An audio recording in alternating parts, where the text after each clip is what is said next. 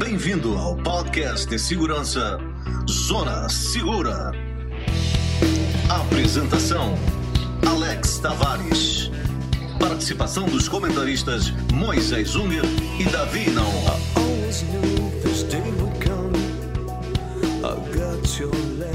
Olá, ouvintes, bem-vindos de volta ao podcast Zona Segura. Aqui a gente trata da segurança daquela forma descomplicada. E hoje vamos falar de um tema pesado que realmente nos faz pensar sobre como podemos ajudar pais e mães a se proteger melhor. Bom, vamos tocar num assunto que aconteceu há pouco tempo atrás e longe de tentar entender o motivo que leva certas pessoas a fazerem isso com outras pessoas e também nem julgando eventuais falhas no processo de segurança de qualquer lugar, mas aqui o nosso intuito é jogar uma luz sobre procedimentos que podem ajudar você a proteger melhor suas crianças. Então, no episódio de hoje, vamos falar sobre estamos vivendo uma nova tendência no Brasil em relação às nossas escolas. O que observar ao escolher um local para sua criança? E como fazer para estar atento aos sinais que algo pode dar errado? Olá, Davi. Olá, Moisés. Hoje o assunto é um assunto que me deixou, e devo confessar a vocês, me deixou perplexo e com o estômago embrulhado. Como é que alguém consegue ter essa atitude de ir atacar crianças indefesas dessa maneira? Será que além da pandemia agora a gente tem que conviver com tudo isso? Olá, Alex. Olá, Moisés. Olá, ouvintes. E a resposta? Eu não sei se realmente é o que as pessoas estão esperando ouvir, mas a princípio é sim. Teremos que conviver.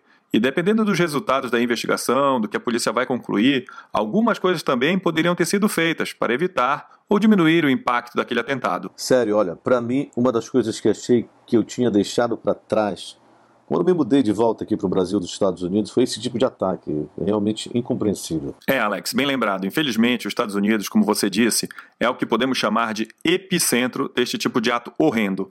Como exemplo, no ano de 2018, aquele que foi o pior ano destes eventos por lá, foram 118 vítimas fatais. Alex, isso tudo aconteceu em 23 ataques diferentes.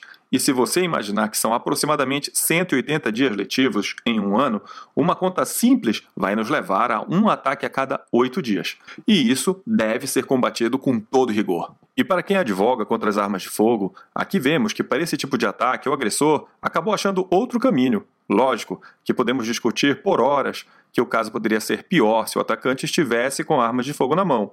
Como também poderíamos ter um desfecho diferente se alguém estivesse armado na escola e respondesse imediatamente à agressão, mas se atentando ao fato específico aqui. O agressor não estava com arma de fogo. E essa se torna uma grande diferença entre os casos dos Estados Unidos e os do Brasil.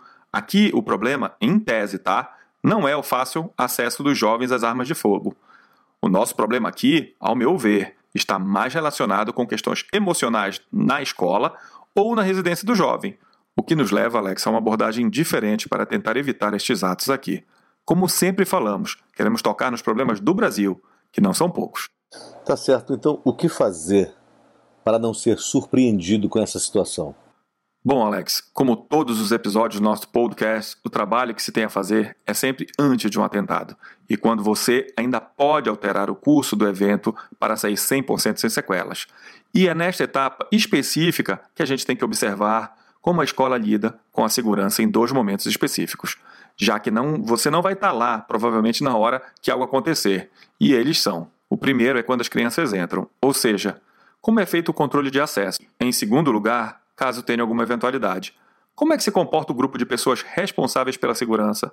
Isso eu sei que é um pouco mais complicado, porque não temos a liberdade de ver o corpo de segurança de uma escola treinando, mas você pode pedir um descritivo das políticas de segurança da escola.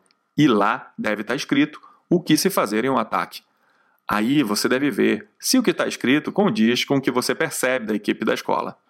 Explicando isso mais um pouco, com um controle de acesso mais rigoroso, alguém poderia notar se o agressor, ao chegar no portão, por exemplo, estava nervoso. E o resumo é simples. Ele não deveria estar com boas intenções ao tentar entrar na escola. E pensando friamente, se ele fosse abordado na porta, ou ele desistiria do ataque, ou iniciaria o ataque ali mesmo, dando tempo, Alex, para que as pessoas se protegessem melhor ou até neutralizassem o atacante o mais rápido possível. Bom, realmente tudo isso é muito triste. A gente tenta se colocar no lugar dos pais, né, que levam os seus filhos às escolas, esperando que eles voltem em segurança para casa no fim do dia. Bom, Vamos voltar às perguntas. O que podemos observar quando a gente escolhe uma escola para nossas crianças? Alex, acho que a palavra realmente é surpresa. Mesmo nós da área de segurança, que estamos acostumados a cenários, vamos dizer assim, não tão normais, nos surpreendemos que como alguém pode chegar neste nível de maldade. Vamos lá, faltando a tua pergunta. E a resposta é: temos que estar atento. Mas estar atento a quê? Você me perguntaria. Então eu vou te enumerar. E o primeiro ponto é a entrada na hora de deixar e pegar os nossos filhos, verificar se não tem ninguém observando a entrada das crianças de um modo estranho.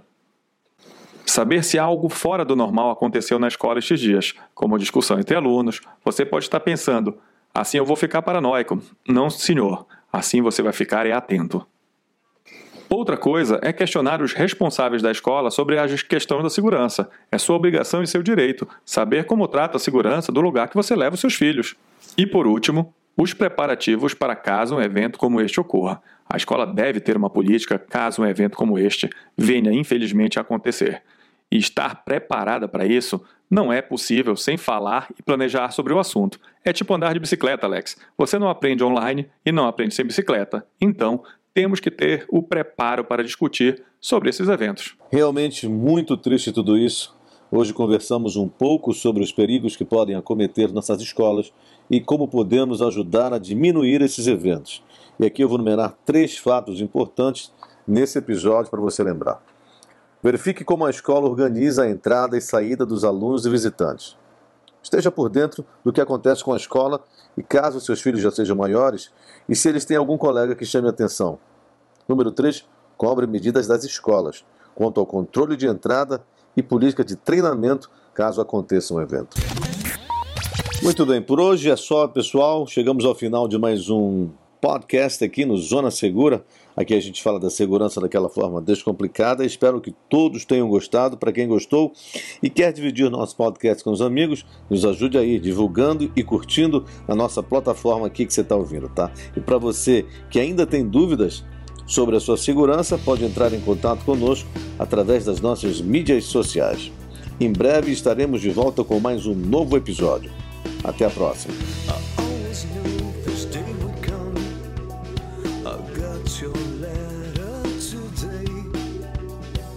Tenha em mente que esse programa reflete nossas opiniões, pois quando se trata de proteção e segurança, não existe 100% de eficácia. Nosso objetivo sempre será sua segurança e de sua família. Esse sim é o seu maior bem.